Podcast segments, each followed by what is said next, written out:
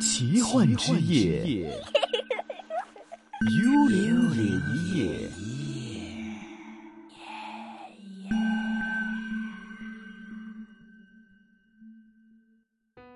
开始我们今天的幽灵夜一夜哈，那今天呢，我们是依然请来了我们的啊、风水师傅郑晴龙郑师傅哈，您好啊，大家。好，那今天呢，我们跟大家分享的这个主题哈，就是有关于这个清明节的，在还有不到十天左右的时间就要来到了我们这个清明节了，所以我们今天呢也是来问一问哈郑师傅有关于清明节的一些的问题。首先呢，清明节呢就是我们传统的一个节日嘛，很多时候会拜祭祖先啊这样子，那很多时候都要去我们说上山啊，或者去一些的坟地去拜祭。在我们的观念，或者是就是一般大人們都說細路仔喺呢啲地方唔好亂走啊、亂跑啦，因為喺墳地可能即係比較多先人喺入邊咧，就會覺得啲靈體係特別多嘅。咁、其實呢樣嘢係合唔合理嘅咧？誒、呃合理嘅，即係其實咧墳場咧就係咧誒先人嘅居住地方啦，亦都係一個咧同我哋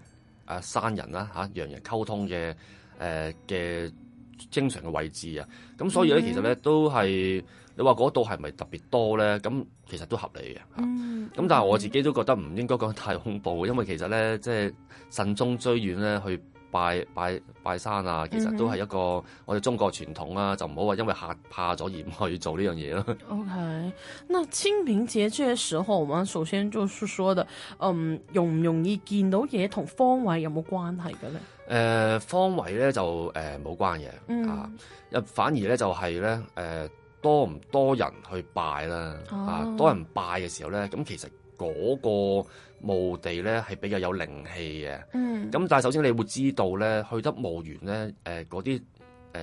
誒位置咧，嗰啲誒祖先咧，都係有有後人嘅。係，啊，佢哋咧就唔係話好陰邪嗰啲氣嚟嘅，其實好健康嘅，反而咧係一啲誒誒保佑性質嘅嗰種靈體啦，嗯，OK，就嗰啲其實係靈氣多啲。靈氣多啦，係啦。嗯但係咧，即係好似我哋屋企咁計啦，我公公咧就唔係撞喺嗰啲墓園之類，佢係撞喺啲山上邊，即係我哋俗稱山墳啊。如果你講嗰啲有冇後人咧，其實即係有陣時可能 touch wood 嗰句就未必真係有嘅。係因為佢係我公公咧係一戰士嚟嘅，咁所有好一大片嘅山咧都係其他嘅一啲嘅戰士啦。咁嗰啲地方會唔會真係容易驚啲㗎咧？誒呃嗰啲其實如果一個太舊嘅墳咧，即係舊到咧已經冇後人去拜嗰啲咧，咁、嗯其實咧嗰、個誒靈體咧都可能咧唔再落嚟噶啦，都唔喺個位置留守噶啦。哦，就反而走咗咁樣樣。係因為佢哋係講法係有一個時限嘅，嗯啊，可能六十年後啊，佢啲投咗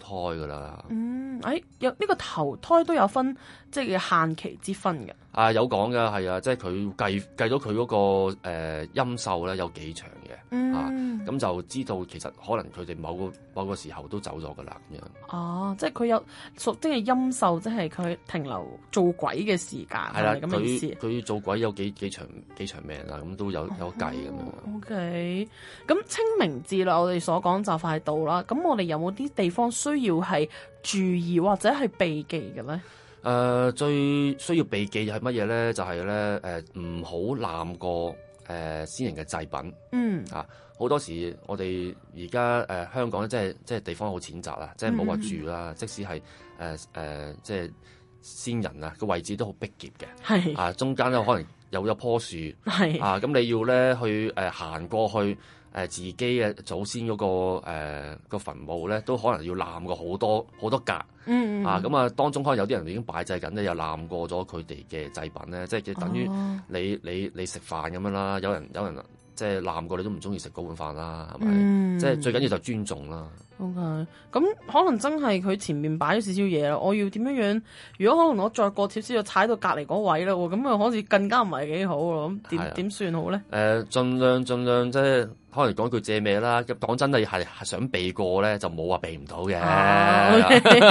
好 呢真係份冇啊位冇位，即係一定即係可能佢製品太大啦，哇太豐盛啦，咁咁你你都可能話，唉唔好意思借借咁咯 OK 啊或者叫嗰個主人家移開啲嘢先咯，哦嗯或者等佢拜祭完啦，你先行過去啦。嗯 OK，咁我記得咧，以前細個嗰陣時咧，我哋啲小朋友咧就好興食嗰啲祭品嘅， 係因為拜完，梗係拜完之後啦。係咁有冇話譬如完咗之後幾耐可以食咧咁樣咧？誒呃支香燒完就食得㗎啦。嗯，OK，咁、但係食嗰啲嘢，我我唔知啦，即係冇科學根據嘅係，但係啲屋企老人家就會講咧，食嗰啲嘢係好嘅，就公公會保佑你啊，或者類似啊，呢、個説法鄭師傅有冇聽過嘅咧？有有有，呢、個即係太公分豬肉啦，即係係古時即係我哋誒、呃清朝咧個皇帝都係嘅，即係佢咧係呃誒會咧就係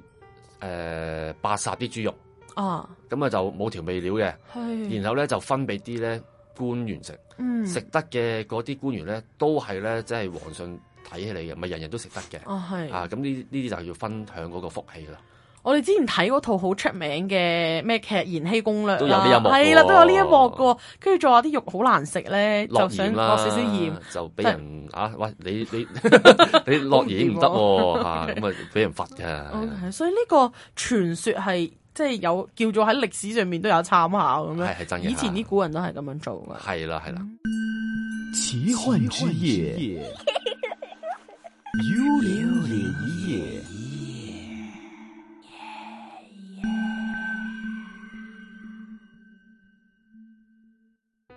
咁我哋去到清明節啦，咁除咗譬如話唔好濫過呢啲嘢之外咧，仲有冇其他地方可以即係多多準備咁樣啊咯？誒、嗯另外咧就係呢啲製品啦，盡量咧就唔好咧就係用誒、香蕉同埋咧一啲咧誒一個樹枝好多好多好多解嗰啲咧，即係例如係提子啊、哦龍眼啊、荔枝呢啲咧，盡量就唔好唔好做製品嘅咁樣。點解咧？有咩説法喺裏邊咧？係啦，蕉咧就係代表咧。誒蕉嘢咁解，啊哦，OK。咁啊當然啦，就唔係講嚟祖先啦，可能招咗其他嘢翻嚟啦，哦啊，即係個意頭唔好啫。嗯，咁另外咧，呢、一個咧，誒、提子咧就真係誒、要特別小心嘅，嗯，因為佢講緊咧係一個連一個係。啊，即係你可能你嘅祖先啊誒啱啱就走咗一兩年嘅啫，咁你嗯拜佢啦，咁你攞提子，咁好可能就代表咧你其他嘅屋企人咧就會接二連三都會出事啦，咁都會走啦咁樣啊嘅，哦，就係有咁嘅意思，係啊一個連一個，係啊，就唔好買呢啲藤文瓜嘅嘢，係啊，係啊可能買翻啲橙啊、蘋果呢啲，反而就穩穩陣陣冇錯冇最好錯，。係哦，OK，原來喺準備嗰方面都有啲説法嘅喎。係啊，咁另外呢，就我記得好細個，我好細個嗰陣時呢，係唔會跟啲大人上山去拜嘅。嗯咁、以至於可能而家即係有可能比我細一輩嘅啲小朋友啦，咁我哋可能去到山下邊呢，都唔會俾啲小朋友上去，都可能啲大個啲嘅朋友上去啦。咁小朋友唔好去墓地呢個説法，誒、鄭師傅點睇啦？誒、呃即係個説法就係話咧，老人家同埋小朋友特別容易撞嘢嘅。係啊，有啲年紀太大嗰啲咧，都未必會上山噶啦。啊，啊，咁但係我就睇法就係呢啲係誒一個孝道啊，或者你係有冇心嘅啫。咁誒、呃嗯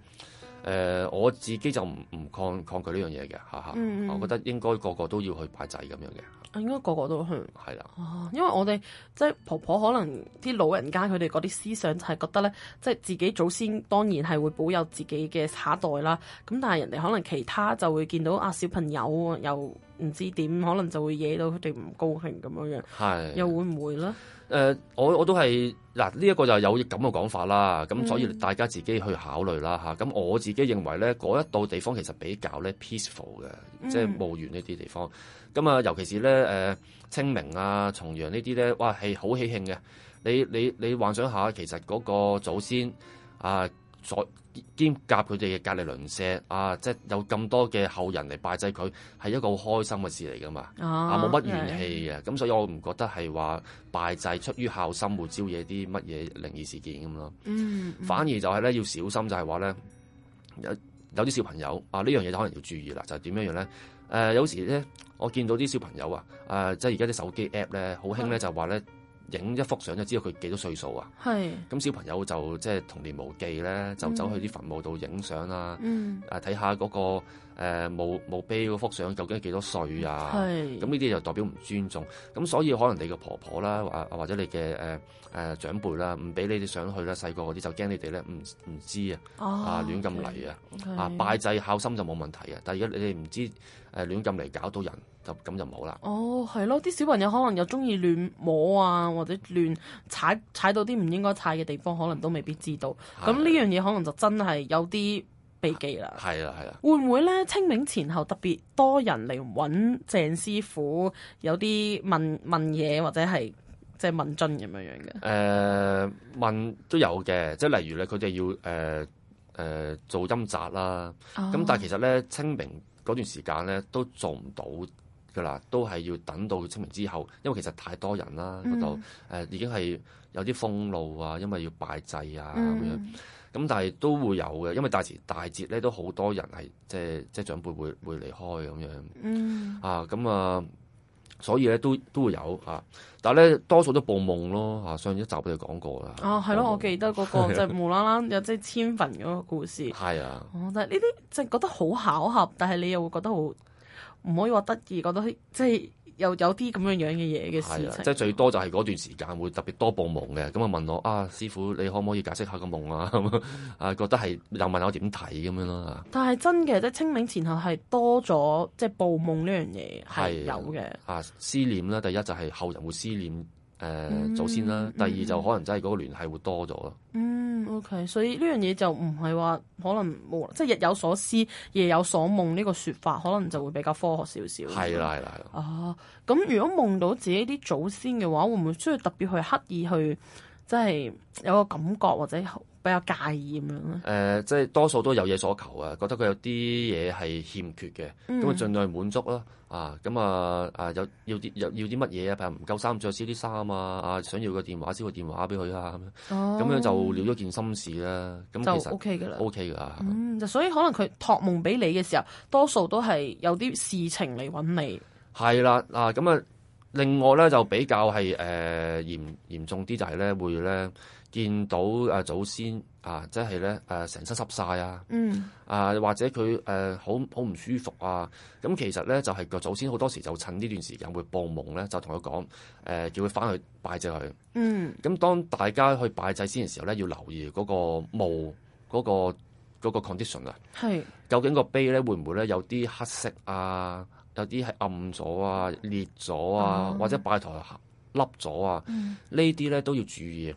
因為咧如果係咧誒個墓碑係有啲誒、呃黑黑地咧，就代表滲水，滲水咧咁其實係對咧後人嘅運氣唔好啦。哦，啊，亦都有啲情況就係咧隔離個棵樹啊，個樹根咧穿咗個冠啊，我哋叫老鼠穿冠啊，嗯，咁咧就找到佢哋啲嗰啲誒骸骨啊，係，啊咁都會令到佢唔舒服，會報夢通知啲後人。哦，OK。咁最後一個問題啦，有陣時夢呢啲嘢咧就唔係話我想記住就記得到嘅。咁如果譬如話第二朝醒翻發覺，咦，琴晚好似發咗個夢喎，係同祖先有關嘅喎，但係具體佢講過啲乜嘢或者咩內容咧，好似唔係記得好清楚喎。咁呢啲情況我哋又需唔需要好介意或者好刻意想去回想究竟有啲咩事呢啊，咁如果唔清楚咧，就誒、呃最好就真係去去嗰、個、呃、先人嗰、個誒、呃、墓園嗰度地方咧睇一睇、嗯，啊，就檢查係下會唔會咧有啲乜嘢情況係誒、呃出咗問題啊，係因為維修翻啊、處理翻啦咁樣樣啦。嗯，OK，即係可能諗到咪去把一把，一冇事就當敬下自己個孝心，拜下係個啦祖先。咁有事嘅就快啲處理，咁樣都可能好啲啦。係啦， OK，好，那今天呢，我们就是请郑师傅给我们分享的是关于马上要到来的这个清明节哈，一些可能前后要注意啊，或者是有一些的小细节要留意的地方。那希望这个节日呢，本身就是对着一个对已去世的先人的一种怀念以及尊敬。那只要是凭着这个心呢，我觉得就什么问题都不会发生了。那今天非常感谢郑师傅来到我们的优秀帮，谢谢您的分享，再见。拜拜。